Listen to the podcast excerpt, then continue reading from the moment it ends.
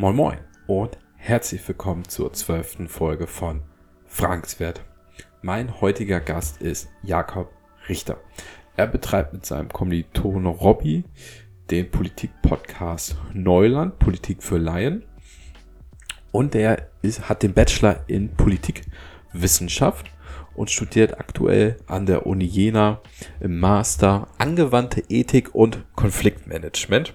Warum er das macht, frage ich ihn später auch noch. Aber in dieser Folge geht's um den Koalitionsvertrag und um die Verteilung der Ministerien. Aber keine Angst, es geht jetzt nicht äh, sehr trocken daher. Wir gehen jetzt nicht jedes Thema einzeln durch, sondern wir gucken zum Beispiel, wie realistisch ist denn das überhaupt, dass die Themen im Koalition Koalitionsvertrag auch umgesetzt werden. Es war ja auch die Umfrage bei Instagram. Da kam als Ergebnis raus so 50-50. Ich bin auch eher Tendenz, hm, mal gucken, was Jakob dazu sagt. Das hört ihr jetzt. Ich würde sagen, nicht lange schnacken. Let's go!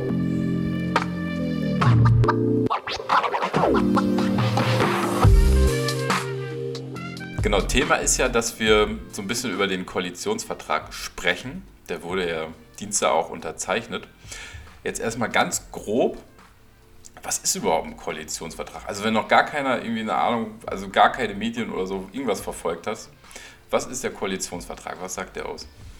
Ein Koalitionsvertrag ist praktisch das, was nach den Sondierungsgesprächen kommt, also das, was dann wirklich drinsteht. Ein Koalitionsvertrag ist an sich kein, wie soll ich sagen, kein rechtlich bindendes Dokument. Ähm, aber da vereinbaren die Koalitionäre, jetzt ja zum ersten Mal äh, auf Bundesebene drei Koalitionäre, drei koalitionäre Parteien, ähm, was sie so ungefähr erreichen möchten und geben sich sozusagen das Versprechen in die Hand drauf, dass sie das dann auch so umsetzen werden. Also wie gesagt, ist nicht rechtlich bindend, also man kann sich nicht verklagen oder so, wenn die FDP sagt, ey, wir wollten aber Punkt X ähm, und ihr macht da nicht mit. Aber so allgemein in Deutschland sagt man, dass man sich daran schon zu halten hat. Das gehört zu, zum politischen Stil, sage ich mal, dass man das dann macht. Hm. Und bevor wir jetzt über so ein paar Inhalte sprechen, wie aussagekräftig ist eigentlich so ein Vertrag? Also man, man, kann da ja im Prinzip viel reinschreiben, aber kann das denn auch wirklich umgesetzt werden? Weil ich habe mal so eine Umfrage jetzt bei Instagram gemacht, da haben auch ein paar mitgemacht und da war so eine 50-50, ob das auch wirklich realistisch ist. Weil ich, Tendenz bei mir ist auch eher, naja, eher nicht, weil da stehen natürlich einige Punkte drin, aber ob das denn auch wirklich äh, mit reinkommt, ist eine andere Sache. Ne? Ja, ist richtig. Ähm, also da können wir vielleicht, wenn du magst, direkt darauf eingehen, wie schwierig das sein kann, am Instrument des Bundesrates vorbeizukommen. Ja. Ähm, üblicherweise, und das ist, haben, glaube ich, so viele Menschen gar nicht krass auf dem Schirm. Also wir denken immer, okay, wir haben das Parlament und das beschließt Gesetze. Ähm, so einfach ist es aber oft nicht. Also dadurch, dass wir auch einen Bundesrat haben, der so das Gegengewicht der Länder sozusagen ähm, darstellen soll, äh, gibt es zwei Formen von Gesetzen. Also es gibt äh, sogenannte Zustimmungsgesetze und es gibt Einspruchsgesetze. Und bei allem ist der Bundesrat auch immer mit dabei. Im Bundesrat sitzt aber natürlich auch logischerweise die CDU oder von mir aus auch, egal welche Regierung, Oppositionsparteien. Ähm, und die können da teilweise auch votieren. Vielleicht das nur, nur ganz basic zusammengefasst. Also Zustimmungsgesetze für den Bundesrat sind ähm, Gesetze, die das Grundgesetz verändern. Also da muss der Bundesrat, wie gesagt, eben zustimmen, neben dem Bundestag natürlich. Ähm, das sind also Gesetze, die die Verfassung ändern, Gesetze, die in irgendeine Auswirkung, äh, also irgendeine Auswirkung haben auf die Finanzen der Länder. Da sind sie natürlich immer besonders kratzig, wenn sie irgendwie mehr zahlen sollen oder so. Ähm, und Gesetze, für deren Umsetzung in die Organisations- und Verwaltungshoheit der Länder eingegriffen werden muss. Und da votieren die natürlich auch gerne mal dagegen. Das ist so meine persönliche Sorge zum Beispiel äh, bei der Cannabis-Legalisierung. Ähm, bei Einspruchsgesetzen ist es nicht ganz so schlimm. Ähm, da können die einfach sagen, hey, guck da nochmal drüber, wir wollen das nicht. Ähm, das kann der Bundestag aber ablocken. Also wenn der Bundesrat mit einer absoluten Mehrheit sagt, wir wollen das so nicht, dann kann der Bundestag sie überstimmen. Ähm, und sollte der Bundesrat mit Zweidrittelmehrheit sagen, wir wollen das nicht, kann der Bundestag sie auch mit einer Zweidrittelmehrheit überstimmen. Aber das ist eine Macht, die man nicht unterschätzen sollte, eben weil die meisten Länder immer noch CDU geführt sind, slash äh, die CDU eine Regierungsbeteiligung haben. Hm. Okay. Ich bin, ich bin jetzt gerade überlegen, wenn man jetzt mh, hm, mal beim, beim Cannabis-Thema bleibt, mhm. weil das steht ja wirklich drin, das wollen jetzt legalisieren. Äh, mhm. Warum das auf einmal so gekommen ist, weiß ich nicht, aber ich finde es ja gut so. Ähm, aber sagen wir mal, die, die bringen jetzt den Gesetzesentwurf rein, welche möglichen Szenarien gibt es denn jetzt? Weil dieses, das ist ja die Mehrheit, SPD, Grüne und FDP. Wie mhm. groß sind die Chancen, dass das jetzt auch durchgesetzt wird? Das ist jetzt so ein bisschen juristisches Feinspiel, eben gerade wegen dem Bundesrat. Da müssen die gucken, wie sie das genau formulieren, dass es halt eben nicht in Länderhoheit greift. Zum Beispiel, dass man sagt, äh, das könnte man auch machen, alle Gewinne zum Beispiel, was so Finanzen angeht, gehen nur an den Bund, dass man das in den Ländern vorbeischiebt. Meine persönliche Sorge ähm, wäre zum Beispiel auch, was so Strafverfolgung angeht. Wir wissen ja zum Beispiel schon, du darfst in Berlin mehr Gras in der Tasche haben als in Bayern. Ähm, da gibt es ja auch noch so eine bestimmte Form der Länderhoheit, wie sie das verfolgen. Da bin ich noch nicht ganz sicher. Also was auf jeden Fall wohl kommen soll, das jedenfalls der aktuelle Plan ist, dass das in lizenzierten Geschäften abgegeben wird, mit einer bestimmten Grenzmenge, nehme ich mal stark an. Also hier wird es um den Eigenbedarf gehen. Denke jetzt so über 5 Gramm vielleicht nach, sowas in die Richtung, könnte ich mir persönlich vorstellen. Ob das so passt, weiß ich nicht. Und nach vier Jahren soll das Gesetz dann auf seine gesellschaftlichen Auswirkungen evaluiert werden. Dann guckt man, ob das so geklappt hat, wie man sich das vorstellt. Ähm, das wird, wie gesagt, also das wird ein juristisches Kalkül, ein juristisches Fachspiel bleiben, inwieweit man das ähm, an der CDU vorbeigeschoben bekommt.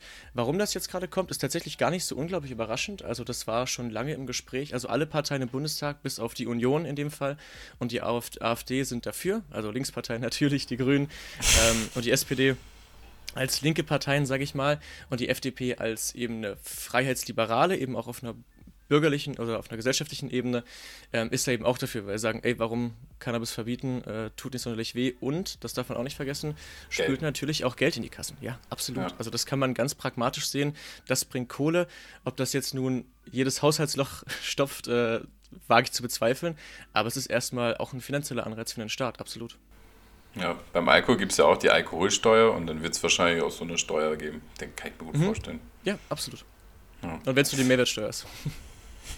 Gibt es denn äh, Sachen, die jetzt im Koalitionsvertrag stehen, die quasi ja, so durchgeschoben werden können? Also weil die, SP, weil die Ampelkoalition halt äh, ja, die Mehrheit hat, dass sie quasi ohne Probleme in Anführungsstrichen das so durchbringen. Da, dass wir jetzt schon mal sagen können, okay, das wird auf jeden Fall der Fall sein. Oder denkst du, hm, ist eigentlich eher fast bei allen jetzt eine Abwägungssache? Ähm, also, so wie es aussieht, was auf jeden Fall kommt, was mich persönlich auch ein bisschen überrascht hat fast, ist, dass der 12 Euro Mindestlohn jetzt als gesetzt gilt, ähm, wo dann auch schon äh, nächstes Jahr kommen soll. Das war ja ein Wunsch von den, den drei linken Parteien, sag ich mal. Ähm, da war ich ein bisschen surprised, dass die FDP sich da hat, ich sag mal, breitschlagen lassen, weil die FDP wollte es auf jeden Fall nicht. Die wollte, dass das weiter die Mindestlohnkommission regelt. Jetzt ist der Plan 12 Euro Mindestlohn und über jede weitere ähm, Erhöhung entscheidet, so wie es momentan theoretisch auch, die Mindestlohnkommission.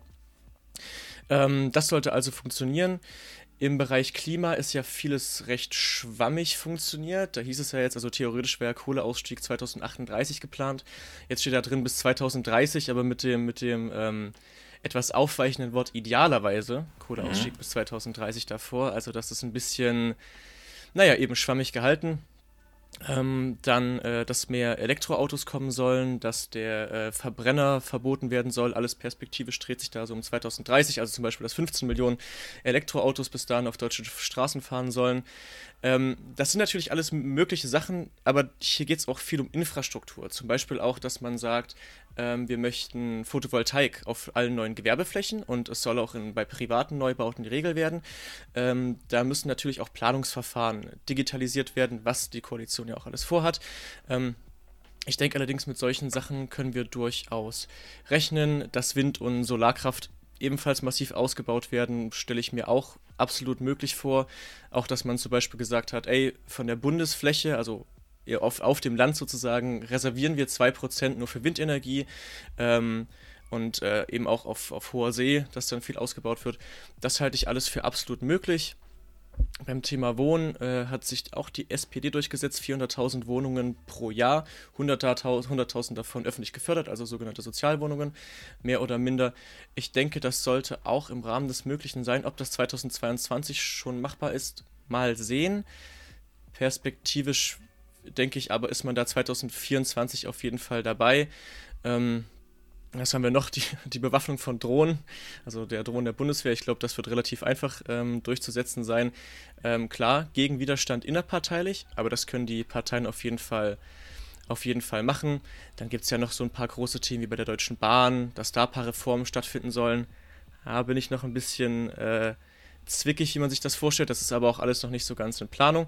Aber auf jeden Fall, dass das Schienennetz ausgebaut, ausgebaut werden soll, dass es digitalisiert werden soll, also im Sinne von elektrifiziert werden soll, ähm, dass Länder und Kommunen damit an den Tisch kommen, wie man das macht, dass Nachtzüge über europäische Grenzen fahren und sowas. Das halte ich eigentlich alles für, für relativ realistisch.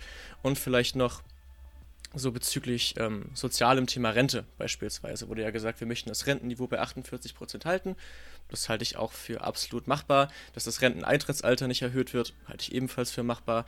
Ähm, interessant ist ja auch, dass die FDP ihre kapitalgedeckelte Rente äh, da ein bisschen reinbekommen hat. Also, dass ein bestimmter Teil deines Rentenbeitrages in eine kapitalgedeckelte Rente geht. Also in das ist diese Aktienrente, ne? Das ist sozusagen eine Aktienrente, ja. Mhm. Ähnlich bisschen wie in Schweden beispielsweise. Ähm, ich weiß gar nicht mehr genau, ich glaube, wir zahlen 18, weiß ich nicht, Prozent Rentenversicherung. Und ich glaube, die FDP im Programm hatte damals, dass man 2 Prozent, halte ich mich drauf fest, eben in diesen Fonds steckt, der dann halt eben durch Zinsen und bla bla bla dann eben sein Ding macht, wie eben in Schweden. Das halte ich tatsächlich, obwohl es eine FDP-Forderung ist, für gar nicht so blöd. Das klingt eigentlich ganz interessant, muss man aber ehrlicherweise dazu sagen, das ist langfristig. Das ist ein, also ich weiß nicht, wie tief viele Leute da so im Thema Finanzen, was für sich drin sind. Äh, auch wenn das jetzt gerade einen Boom hat und so und einen starken Hype und Leute mit eToro und hast du nicht gesehen, glauben, da das schnelle Geld machen zu können, das sind alles langfristige Geschichten. Also da wird man mittelfristig und kurzfristig sowieso erstmal nichts wirklich von spüren. An sich finde ich die Idee aber dennoch ganz interessant. Ich denke auch, dass das, dass das umzusetzen sein wird. Das wären jetzt nur so ein, so ein paar Punkte, die ich nennen würde. Mhm. Ja, ja, bei mich, also ich bin immer so realistisch, weißt du? Weil ich mhm. will mal gucken, ja, Koalitionsvertrag, der, äh, ja, klingt ja auch noch gut, mehr Fortschritt wagen, Bündnis für Freiheit, Gerechtigkeit und Nachhaltigkeit, das ist ja immer eine schöne Sache. Nur am Ende frage ich mich immer, wie viel wird denn auch gemacht, weißt du? Nimm mir mhm. mal an, Worst Case, die Ampel ist dafür und die Opposition, also sprich CDU, CSU, AfD und Linke sind jetzt dagegen. Wie, wie viel kommen die denn da durch? Da kommt man schon mit viel durch. Also wie gesagt, meine größte ja. Sorge ist im Zweifel immer der Bundesrat. Mhm. Ähm, aber ich glaube, da kann man schon einiges durchbekommen, auch wenn man jetzt irgendwie eine grundgesetzändernde Mehrheit oder so braucht. Bei vielen Dingen könnten da die Linken auch mitspielen. Wenn man das jetzt für Cannabis brauchen sollte, wären die Linken ja dabei. Ja. Ähm, also ich würde mir um die Opposition gar nicht so unglaublich große Sorgen im Bundestag mhm. machen. Ähm, ich denke, da kriegt man schon einiges durch. Tendenziell würde ich eher ein Auge auf ähm, innerkoalitionstechnische Querelen ähm, haben. Also ich kann mir schon vorstellen, dass äh, gerade, sagen wir mal, nennen wir es einfach mal linkere Grüne, mhm. vielleicht auch linkere Sozialdemokraten, die haben schon ein bisschen zu knuspern mit dem Koalitionsvertrag. Also man kann schon sagen, dass die FDP bei der ganzen Nummer als Gewinner rausgegangen ist. So, ich denke, dass äh, das wäre auch noch denke, eine Frage von mir gewesen. Ja, ja, das, also ich denke, das kann man absolut sagen. Gerade auch beim Thema Steuern slash Steuererhöhungen, ähm, da waren sich Grüne und SPD einig. Wir wollen eine Erbschaftssteuer erhöhen, wir wollen eine Vermögenssteuer wieder reformieren, wir wollen dies, wir wollen jenes. Und die FDP hat sich einfach hingesetzt und hat gesagt, ja, machen wir nicht. So, unser Versprechen war keine Steuererhöhung und es gibt mit uns keine Steuererhöhungen. Die Gut. hatten, glaube ich, ein bisschen Schiss, dass der Christian Lindner wieder sagt, nee, nicht mit mir. Zu 100 Prozent. Also diese, diese, ja? diese Koalition, also diese Macht in den Verhandlungen der FDP darf auf gar keinen Fall unterschätzt werden, weil ansonsten würde das Koalitionspapier so nicht aussehen. Ähm, also die FDP war mal wieder, wie wir es 2017 bei Jamaika gesehen haben, mal wieder Dreh- und Angelpunkt. Ich weiß nicht, wie sie es machen. Also ich weiß, wie sie es machen, weil man sie braucht, ne? ähm, als kleinere Partei, was jetzt an unserem fragmentierten ähm, Parteiensystem liegt, dass wir zu viele Splittergruppen haben. Deswegen haben wir ja auch ein drei drei Parteien Koalition jetzt, drei Parteien Regierung. Das ist halt mittlerweile nötig, weil man sich in Deutschland nicht an eine Minderheitsregierung traut. Leider, fände ich ein interessantes Experiment, aber gut. Ähm, deswegen ist das auch schon so ein bisschen gelb geprägt. Ähm, aber solange die sich jetzt alle an der Kandare reißen, glaube ich, kann da schon Gutes bei rumkommen. Also man merkt schon, dass hier auch viel aufgeholt wird. Also von Cannabis angefangen, jetzt vielleicht auch Paragraph 219a, du erinnerst dich vielleicht zum Thema Schwangerschaftsabbrüche, das Werbeverbot für Schwangerschaftsabbrüche. Das ist natürlich ein alter Hut, das Gesetz ist von 1933. Das ist Nazi-Gesetz, basically.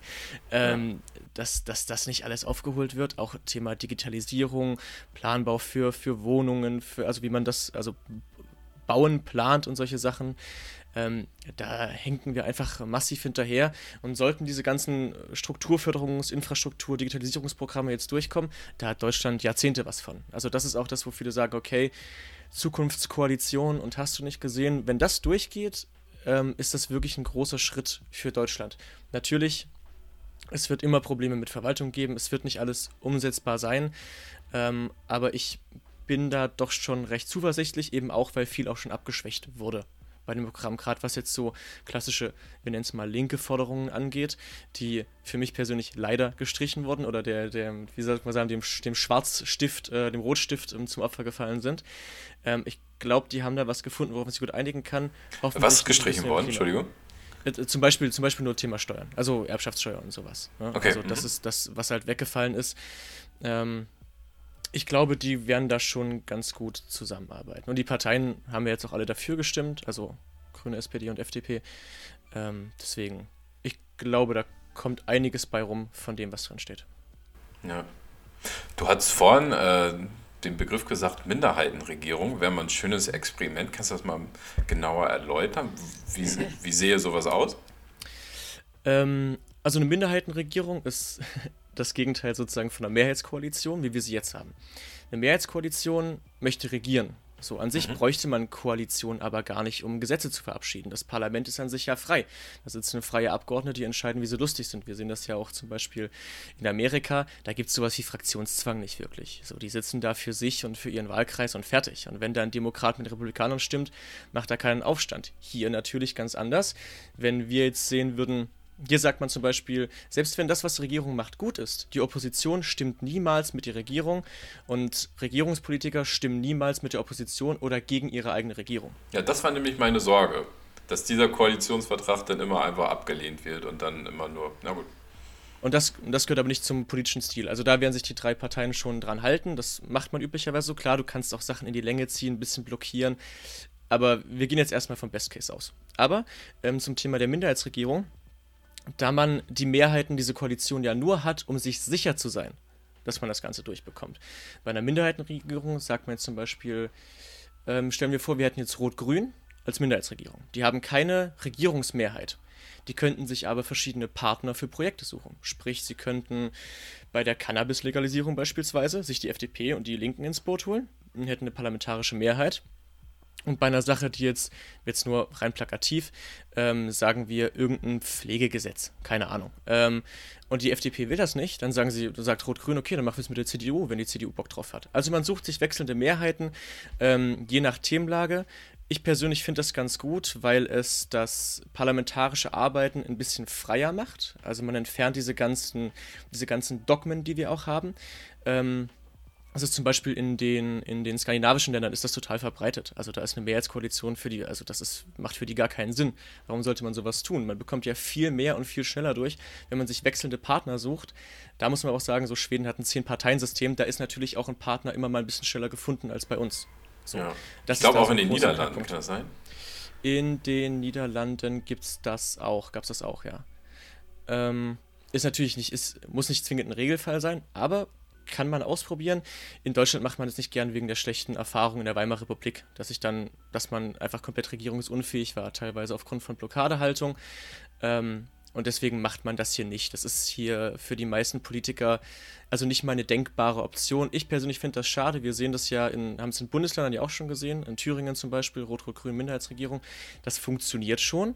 Aber man ist natürlich immer, und deswegen wollen das ähm, Profipolitiker nicht, man ist abhängig. Man ist abhängig von der Opposition ähm, und dafür bräuchte man, sind wir ehrlich, eine andere politische Kultur, als wir sie momentan haben. Hm. Okay. So wie du das jetzt erzählst, da bin ich ja dafür, dass wir das mal einführen. Also für gar, ja? gar nicht schlecht. Weil ich habe manchmal so das Gefühl, also das ist ja auch die erste Ampel-Koalition. Und letztes Mal hat die ja nicht geklappt. Im Bund, ja. Genau, im Bund, genau. Ähm, und letztes Mal hat die ja nicht geklappt so würde wahrscheinlich ganz schnell ja, ein bisschen mehr Abwechslung reinbringen. Mich, mhm. Bei mir ist auch irgendwie das Ding, was mir bei der Wahl aufgefallen ist, wie viele Stimmen eigentlich verloren gehen durch diese 5%-Hürde. Ne? Mhm, ja, und, absolut. Und da würden einfach nochmal schöne kleinere Parteien einfach nochmal noch die Chance haben, überhaupt äh, ja, in, im Bundestag reinzukommen. Ne? Die dann natürlich aber trotzdem über die Hürde kommen müssten. Also die, eine Minderheitsregierung heißt nicht, dass man die 5%-Hürde abschafft. Ja. Ähm, könnte man machen, man könnte sie auf 3% zum Beispiel runtersetzen, alles möglich. Ähm, aber wie gesagt, das ist halt, die politische Kultur in Deutschland lässt es nicht zu und ich glaube ehrlicherweise, das wird sich auch nicht ändern. das kann sehr gut sein. Okay, ich bin ein bisschen abgedriftet. Lass uns nochmal beim Koalitionsvertrag äh, bleiben. Gibt es irgendwas, was dich total überrascht hat? Ähm, also total überrascht würde ich nicht sagen. Also da müsste ich nur noch mal drauf zurückkommen auf das Thema Steuern weg und Mindestlohn kommt. Ähm, das war so das, was mich am meisten fasziniert hat. Also dass das dann doch so smooth in die eine als auch in die andere Richtung ging. Ähm, vielleicht mehr was, was mich interessiert für die Zukunft. Also es hat mich nicht überrascht, weil ich ja die Parteiprogramme gelesen habe und deswegen wusste, was ungefähr kommen kann. Ähm, was mich interessiert, sind so Themen Bürgergeld und diese ähm, neue Kinder, Kinderleistungen sozusagen. Ähm, dass so die ganzen Sozialleistungen für Kinder in dem Fall bei dem einen und äh, für Sozialhilfeempfänger beim anderen so gebündelt werden. Also ich bin gespannt, wie sich das ausstaffeln wird, ob dann eben doch äh, Sanktionsleistungen wegfallen, ob es dann am Ende mehr Geld gibt. Ähm, was mich ansonsten noch ähm, gefreut hat auch, war, dass, ähm, dass zum Beispiel das äh, nicht versteuerungspflichtige Einkommen erhöht wurde. Also statt 450 Euro sollen es jetzt, glaube ich, 520 werden, wenn ich mich recht entsinne, dass da viele Freibeträge steigen. Das ist natürlich gerade für Studenten ein Gamechanger. Also klar, es sind nur 70 Euro, aber für viele Studenten sind 70 Euro natürlich trotzdem viel. Das heißt, ja. wir können da mehr verdienen. Hat natürlich Miete wird ja auch nicht weniger. Miete wird auch nicht weniger, Inflation, wir wissen alle Bescheid. ähm, aber das hat natürlich auch damit zu tun, dass der Mindestlohn steigt. Ne? Also das muss natürlich dann auch dementsprechend gestaffelt werden, weil ansonsten müsste jeder eher weniger arbeiten, weil er automatisch mehr Geld verdient. Ähm, dass Kinderrechte ins Grundgesetz kommen, äh, also Kinderrechte im Grundgesetz verankert werden sollen, finde ich persönlich auch ganz cool. Ich sage dir ehrlich, ich weiß noch nicht ganz genau, was das macht am Ende des Tages, da bin ich noch nicht ganz sicher. Aber ich finde, es es ist auf jeden Fall ein schöner Schritt in die richtige Richtung. Ähm, eine kleine Überraschung wäre vielleicht dann doch noch gewesen bezüglich der Bewaffnung von Drohnen. Ich hätte gedacht, dass sich da die Grünen mehr durchsetzen und das nicht einfach so ähm, wegfallen lassen. Aber ansonsten war der Koalitionsvertrag für mich jetzt nicht äh, überraschend. Mehr Überraschungen habe ich dann wahrscheinlich doch bei den Ministerien gesehen. Das ist eine gute Überleitung. dann gehen wir jetzt mal in die Ministerien rein. Da kann ich mal sagen, was mich überrascht hat. Ich habe nämlich, also ich, ich, lese natürlich eine bestimmte Sparte an Nachrichten und so weiter, aber ich habe so vom, vom, von der Stimmung her gehört, dass jeder für Karl Lauterbach ist. Und ich habe auf jeden Fall gedacht, der wird es auf jeden Fall nicht, weil mhm. das irgendwie immer so war. Und jetzt will das doch. Also er ist der neue Gesundheitsminister. Ja, wie ist das gekommen? Also kam das durch den Druck der Bevölkerung, dass ja, Olaf Scholz und die anderen Kollegen gesagt haben, okay, ähm, die anderen sind jetzt erstmal weg, weil Karl Lauterbach wird jetzt gewollt, weil hat mich irgendwie gewundert. Also ist natürlich schön, weil ich war auch für ihn, aber ja, ähm, ja absolut. Es ist äh, ein Schachzug, der kommen musste. Das Problem mit Karl Lauterbach, das wird jetzt in den Medien auch so ein bisschen, so ein bisschen rausgestellt, so unterm Ofen hervorgeholt, dass der so ein bisschen als, ähm, wie soll ich sagen, als Einzelgänger, sag ich mal, also dass er nicht sonderlich teamfähig ist. Weil sind wir ehrlich, Karl Lauterbach ist ein komischer Kauz. Also niemanden wird über wird jetzt gerade verwundern, dass ähm, es schwierig sein kann, mit dem zu arbeiten. Ja, der ist ganz witzig, hat aber einen sehr speziellen, so trockenen Humor. Ähm, der ist extrem gut in seinem Gebiet, extrem verkopft, ist halt ein Wissenschaftler. So, das ist ähm, und das endlich mal jemand, der sein, der sein Fach versteht, bevor er in seinem politischen Handwerk was umsetzt. Ähm, aber an sich glaube ich, gab es da keine Alternative. Ich meine, dass Olaf Scholz und Karl Lauterbach auch so mal ihre Animositäten haben. Die sind ja auch gegeneinander beim Parteivorsitz damals angetreten. Ähm, muss man wahrscheinlich auch nicht mehr draus machen, als es ist, aber kann man ja im Hinterkopf haben. Ähm, aber ich würde schon sagen, dass Karl Lauterbach auf jeden Fall aufgrund seines Standings äh, damit drin ist. Und aus meiner persönlichen Sichtweise, jetzt, ähm, weil ich immer gern ein Auge drauf habe, wie Politik, Taktik so performancemäßig rüberkommt. Ähm, also wie man steht, wie man geht, was man sagt, das finde ich persönlich interessant. weil es ja von der Bevölkerung immer rezipiert wird. So, die Leute sind nicht blöd, die sehen das, wenn sich jemand irgendwie ankackt oder so. Und da, Karl Lauterbach wird weiterhin durch die Talkshows tingeln, aber dann hätte die SPD aber einen ganz anderen Gesundheitsminister. Und dann würde das so ein kleines Battle zwischen den beiden geben. Dann würde man Karl Lauterbach fragen, warum sitzt hier eigentlich der Gesundheitsminister oder Ministerin? Und äh, die Person, die dann Minister wäre, äh, wo sind sie eigentlich? Warum macht alles Karl Lauterbach? Warum ist er nicht von vornherein das gewesen? Und ich glaube, um diese Streitigkeit zu umgehen, hat man auch gesagt, lass es einfach den Karl machen und fertig. Der gute Karl. Ja. Ja, das ist irgendwie eine, eine ganz neue Strategie, weil ich habe mir mal sein Interview angeschaut bei Shea Krömer, also bei, bei, bei Kurt Krömer, da saß er ja auch. Das war ja auch total gut. Und mhm. da sagt er auch, ähm, dass er schon mal ich glaube, es war, er wollte schon mal Parteivorsitzender werden oder so. Das war, ist das, was ich meinte, ja. Hm? Genau, er war aber nur irgendwie Platz 4 oder so, war dann auch ganz schnell ab, abgeschrieben. Und dann kam, ja, leider, leider die Corona-Welle. Und dann kam er immer mehr in die Medien. Und jetzt kam eigentlich dadurch, dass er so diese Popularität bekommen hat, hat eigentlich nochmal ganz anderen Druck nochmal bekommen. Und jetzt ist er Gesundheitsminister. Also eigentlich eine ganz neue Herangehensweise, wie man nochmal das Ruder kriegen kann, um ins Ministerium zu kommen. Ja, hat fast ein bisschen was von der Technokratie. Also eine Technokratie wäre sozusagen eine Expertenregierung, wo man sagt, jede Entscheidung wird vermeintlich, immer ein bisschen schwierig, nach wissenschaftlichen Standpunkten gefällt. Und jetzt halt endlich mal einen Wissenschaftler als Minister zu haben, also der sein Fach versteht und nicht sich das nur angelesen hat wie Jens Spahn, der gesagt hat, ich suche mal eine Branche innerhalb der Politik, wo nicht so viel besetzt ist und ich mich reinarbeiten kann. Das war dann für ihn die, das Thema Gesundheit und hoch die Karriereleiter. Ähm, sondern der Mann hat das halt studiert, der kennt sich damit aus, der ist Experte dafür. Ich persönlich finde das einen richtigen Ansatz. Ja. Denkst du, Karl Lauterbach wird viel für die Pflegekräfte tun? Nein. um, ehrlich, um ehrlich zu sein, bin ich da nicht so ganz sicher. Ähm, ich wünsche es mir natürlich. Mhm. Aber auch in Lauterbach hat teilweise auch Verstrickungen, was so private Kliniken, Röntgenkliniken und so angeht. Also das ist halt immer ein bisschen schwierig. Pflege ist ein schwieriges Thema. Will ich, will ich gar nicht irgendwie sagen, dass man da jetzt äh, das sofort umsetzen muss. Aber das ist ein Zukunftsthema. Also Pflege, wir wären äh, bis 2030 ist das, glaube ich. Jetzt lass mich lügen, ich habe das vor kurzem mal eine Studie zugelesen. Ich glaube, werden wir eine Million Menschen fehlend haben im Gesundheitssektor. Davon sind, glaube ich, 150.000 Ärzte und 800.000 Pfleger, Pflegerinnen und noch so ein bisschen was. Ähm, das ist ein mega Problem. Also hier geht es gar nicht nur darum, dass die Leute jetzt erstmal nur mehr Geld bekommen, du musst die Leute auch in die Jobs bekommen.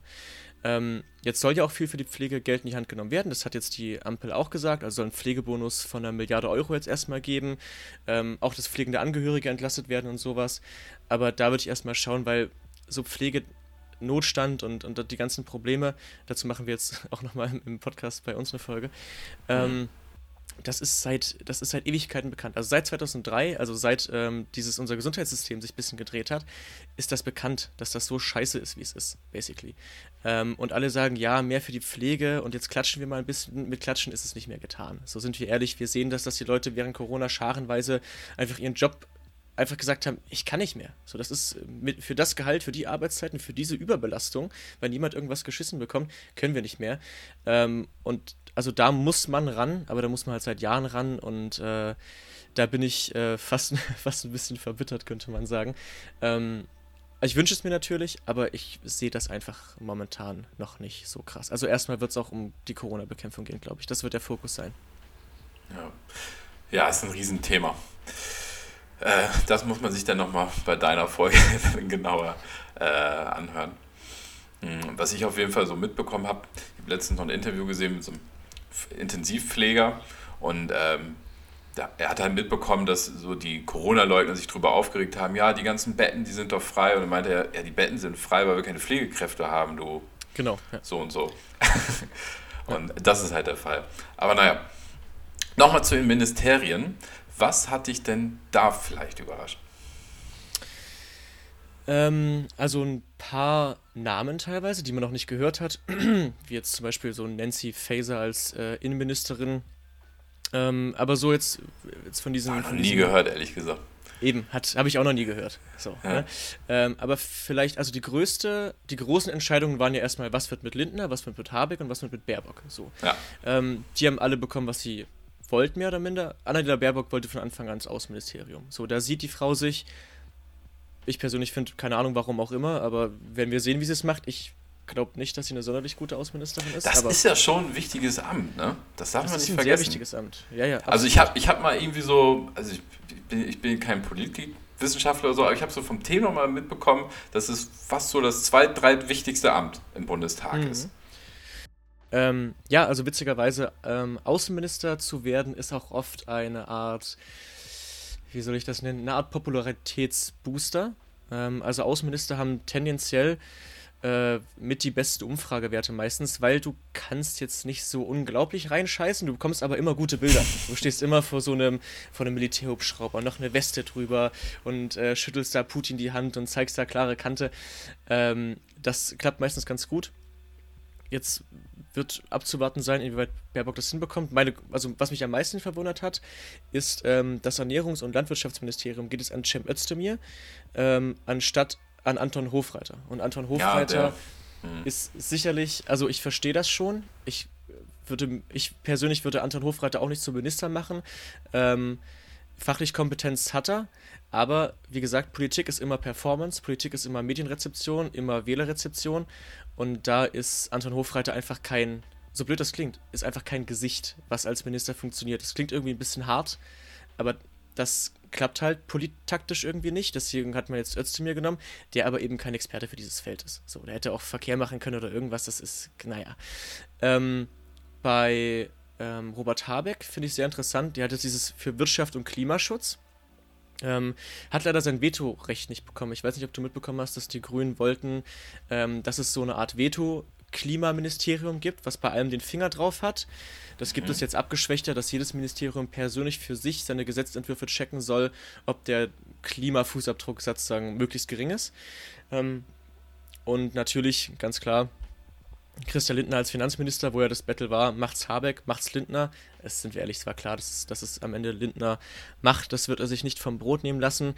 Da bin ich nicht sonderlich begeistert, weil Christian Lindner hat halt keine Expertise, wie Annalena, Annalena Baerbock auch nicht, ähm, als Minister. Also die haben keine Ahnung von großen, so bürokratischen Institutionen. So, das machen ja trotzdem, da sind Angestellte, die sind so seit, seit Jahren, die leiten den Laden praktisch. Ne? Ähm, und so ein ausgewiesener Finanzexperte ist jetzt Christel Lindner an meinen persönlichen Augen auch nicht. Also der hat vielleicht ein bisschen Plan von BWL, aber von VWL ähm, bleibt mal noch abzuwarten. Das war so ein bisschen das, wo wir alle am meisten drauf geguckt haben. Ansonsten Leiter des Kanzleramts ist ja jetzt Wolfgang Schmidt. Das ist so eine Art, wie nennt man das, so eine Art Kämpferhund für Olaf Scholz. Ähm, der wird seine Sache, glaube ich, gut machen. Der wird sich immer in die Bresche schlagen ähm, für, für Olaf Scholz. Ähm, ich denke, das ist ein ganz gut besetzter Posten. Gut, ansonsten bei der FDP, wir haben Marco Buschmann im Justizministerium ich denke, der wird seine Sache ganz gut machen. Der ist selbst auch Jurist, ähm, glaube ich, auch ganz gut, was so Thema Bürgerrechte und Freiheitsrechte angeht. Klar, während Corona ein bisschen verrannt, aber ich glaube, der ist da erstmal eine ganz gut gesetzte Figur. Sehr interessant zu beobachten sein wird äh, Volker Wissing, ähm, der jetzt für Verkehr und Digitales zuständig ist. Das ist ein Schlüsselressort, absolut. Gerade bei dem, was die äh, künftige Bundesregierung so vorhat, oder die jetzt ja aktuelle Bundesregierung. Ähm, und da bin ich sehr gespannt, wie der sich da schlagen wird. Äh, war, glaube ich, auch, wenn ich mich recht entsinne, schon mal Verkehrsminister. Und auf, den, auf dem liegen persönlich liegt mein, liegt mein Haupt, Hauptaugenmerk, auf jeden Fall. Ja. Mhm. Ja, der einzige Minister, der vorher, glaube ich, dasselbe Amt gemacht hat, war Hubertus Heil, wenn ich mich recht entsinne, ne? Genau. Für Arbeit. Arbeit und Soziales. Ja, ja genau, das ist ja. richtig. Hätte auch sicherlich jemand anders machen können, aber der hat seinen Job okay, also das ist. Der macht das weiter. Der macht ja. das weiter, das läuft weiter. Und Habeck hat ja auch den Co-Sitz oder den, den, den zweiten, wie nennt man das? Zwei, zweiter Vizekanzler. Vizekanzler. Vizekanzler, genau. Ja. Ja. Also auch nicht ganz. Nicht, ganz ohne. Ich glaube, das war so ein. Olaf Scholz war ja auch gesagt, Vizekanzler. Olaf Scholz auch Vizekanzler. Ich glaube, auch wenn es jetzt nochmal in Wahlkampf gehen würde, ist Baerbock raus, Habeck drin als äh, Spitzenkandidat. Ja, auf jeden ähm, Fall. Und ich könnte mir vorstellen, dass das so ein bisschen Deal mit der FDP war. Die haben gesagt, okay, von mir aus daneben das Finanzministerium, dafür werde ich aber Vizekanzler. Das ist, würde ich jetzt mal in den Raum werfen, dass das so abgelaufen ist. Ja. Ja, mich, mich interessiert es ja, wie, wie solche Gespräche denn ablaufen und vor allem, wo der Unterschied jetzt lag zu den vier Jahren davor. Weil das war fast dieselbe Konstellation und auf einmal geht es dann doch, was mich natürlich irgendwie gefreut hat, weil es ja doch wirklich der Wählerwille gab und Armin Laschet, äh, Armin Laschet sich dann rausgehalten hat, zum Glück. Ähm, ja, von daher eine gute Sache.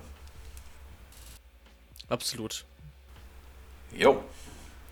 Mm, ich habe noch eine Frage, du, also jetzt gar nicht zum Koalitionsvertrag oder zu den. Ministerien, mhm. sondern nochmal zu dir. Du studierst ja Politikwissenschaft auf dem Bachelor und jetzt Master, hast du mir gerade erzählt, angewandte Ethik und Konfliktmanagement. Genau. Warum macht man das? ähm, gute Frage. Also ich habe teilweise überlegt, ob ich Politikwissenschaft im Master weitermachen möchte. Äh, ich wollte aber irgendwie was anderes, basically. Und dann war, also ich wollte in, ich studiere in Jena. Ich wollte auch gerne in Jena bleiben. Und so viel meine Richtung war da nicht. Also ich habe mir ein paar verschiedene Master ähm, durchgelesen, ein paar Bewerbungen geschickt und dann von denen, von denen, wo ich angenommen wurde, geguckt, was mir da am besten gefällt. Und angewandte Ethik und Konfliktmanagement hat hier in Jena einen sehr interessanten Ansatz. Also da wird sehr viel Verschiedenes verknüpft. Und Ding, wir haben hier politische Ethik, Medizinethik, Bioethik, Rechtsethik, hast du nicht gesehen? Also ein sehr breites Feld und verbinden das mit so einem Konfliktmanagement, Konfliktlösungsansatz. Also wie löst man Konflikte auf einer ethischen Ebene, sozusagen. Und das hat mich interessiert, das fand ich, fand ich immer cool. Und für den späteren Job, also sei es jetzt in der Politikberatung oder von mir aus auch in der PR oder bei was weiß ich nicht alles, ist das, glaube ich, immer interessant, weil man einen Ansatz, also weil man verstehen muss oder lernen muss, warum Menschen denken, wie sie denken. So. Ähm, woher haben Menschen ihre Meinungen, Überzeugungen? Wie kann man daran? Kann man da einen Common Ground finden für zwei Parteien? Das ist so das, was wir machen. Auch mit äh, aktuellen Beispielen, zum Beispiel, ist eine Impfpflicht ethisch okay. So, sowas machen wir halt und überlegen dann halt und überlegen und überlegen und schauen halt in irgendwelche philosophischen Texte, wir gucken in Rechtstexte, wir gucken in Medizinethiktexte und dann äh, treffen wir irgendwann eine ethisch basierte Entscheidung. Mhm. Nicht schlecht. Ich dachte ja früher immer, wenn man jetzt Politik studiert oder Politikwissenschaft, dass mhm. das dann der dass das dann der Weg ist als Politiker. Ist natürlich nicht so, weil die meisten studieren dann irgendwie Jura oder ähm, Habeck hat was ganz anderes gemacht. Aber Philosophie und äh, Germanistik, glaube ich, ja. Hey, okay. Ja, die machen dann immer so einen Quereinstieg. Jetzt muss ich einmal eine Papa-Frage stellen. Was machst du denn mit dem Studium? also danach. Ähm, Wo soll es hingehen? Ja, ja. Ja, also wie ich schon meinte, also tendenziell in Richtung PR und Politikberatung. Also das würde ich ganz gern machen. Ähm, Campaigning jedweder Art, sage ich mal. Also mein absoluter Traumjob wäre ähm, Wahlkampagnen in irgendeiner Art und Weise mitmanagen. Ähm, das wäre so das Beste. Aber ich äh, gucke erstmal, wo es mich nach dem Studium direkt hin verschlägt. Da will ich erstmal nehmen, nehmen, was ich bekomme. Und dann äh, gucke ich, guck ich, denke ich, weiter. Hm. Okay, cool. Eine Frage noch zum Abschluss, die mir gerade eingefallen mhm. ist, weil mh, hm, Politik ist ja, sagen wir mal, nicht das kann nicht immer das spannendste Thema sein. Es muss ein Jahr immer genau treffen, sage ich mal, damit man sich da auch näher mit beschäftigt. Welche ähm, Medien konsumierst du denn so, wenn ich mal so fragen darf? Also gibt es irgendwas, wo du sagst, das kannst du auf jeden Fall empfehlen, das ist am interessantesten geschrieben, kann auch die Tagesschau sein. Wie ist bei dir so der Informationszufluss?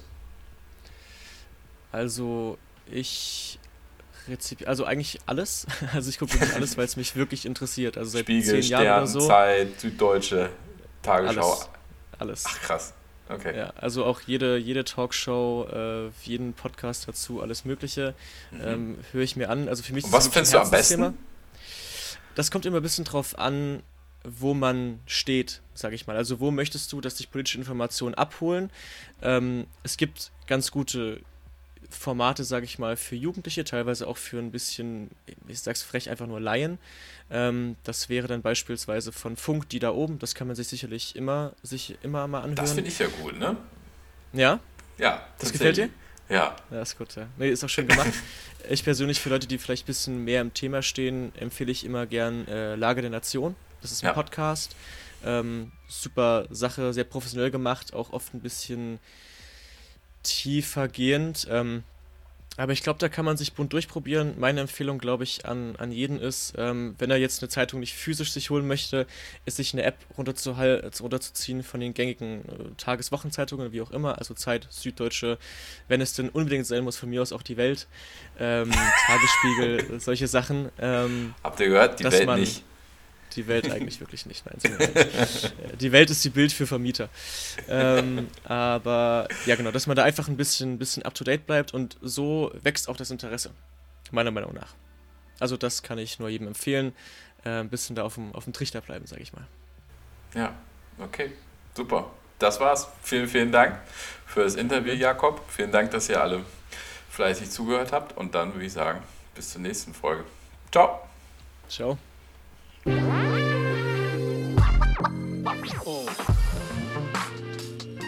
So Leute von heute, das war's. Vielen Dank für eure Aufmerksamkeit. Und dann würde mich jetzt interessieren, wie hat euch die Folge denn gefallen? Also was hat euch gefallen, beziehungsweise was hat euch vielleicht auch nicht gefallen? Da könnt ihr mir am besten bei Instagram schreiben, also bei Fragenswerk Podcast. Und da könnt ihr mir auch gerne ja, weitere Gäste vorschlagen oder Themen und so weiter. Da bin ich ganz offen. Und dann würde ich sagen, bis zur nächsten Folge. Ciao.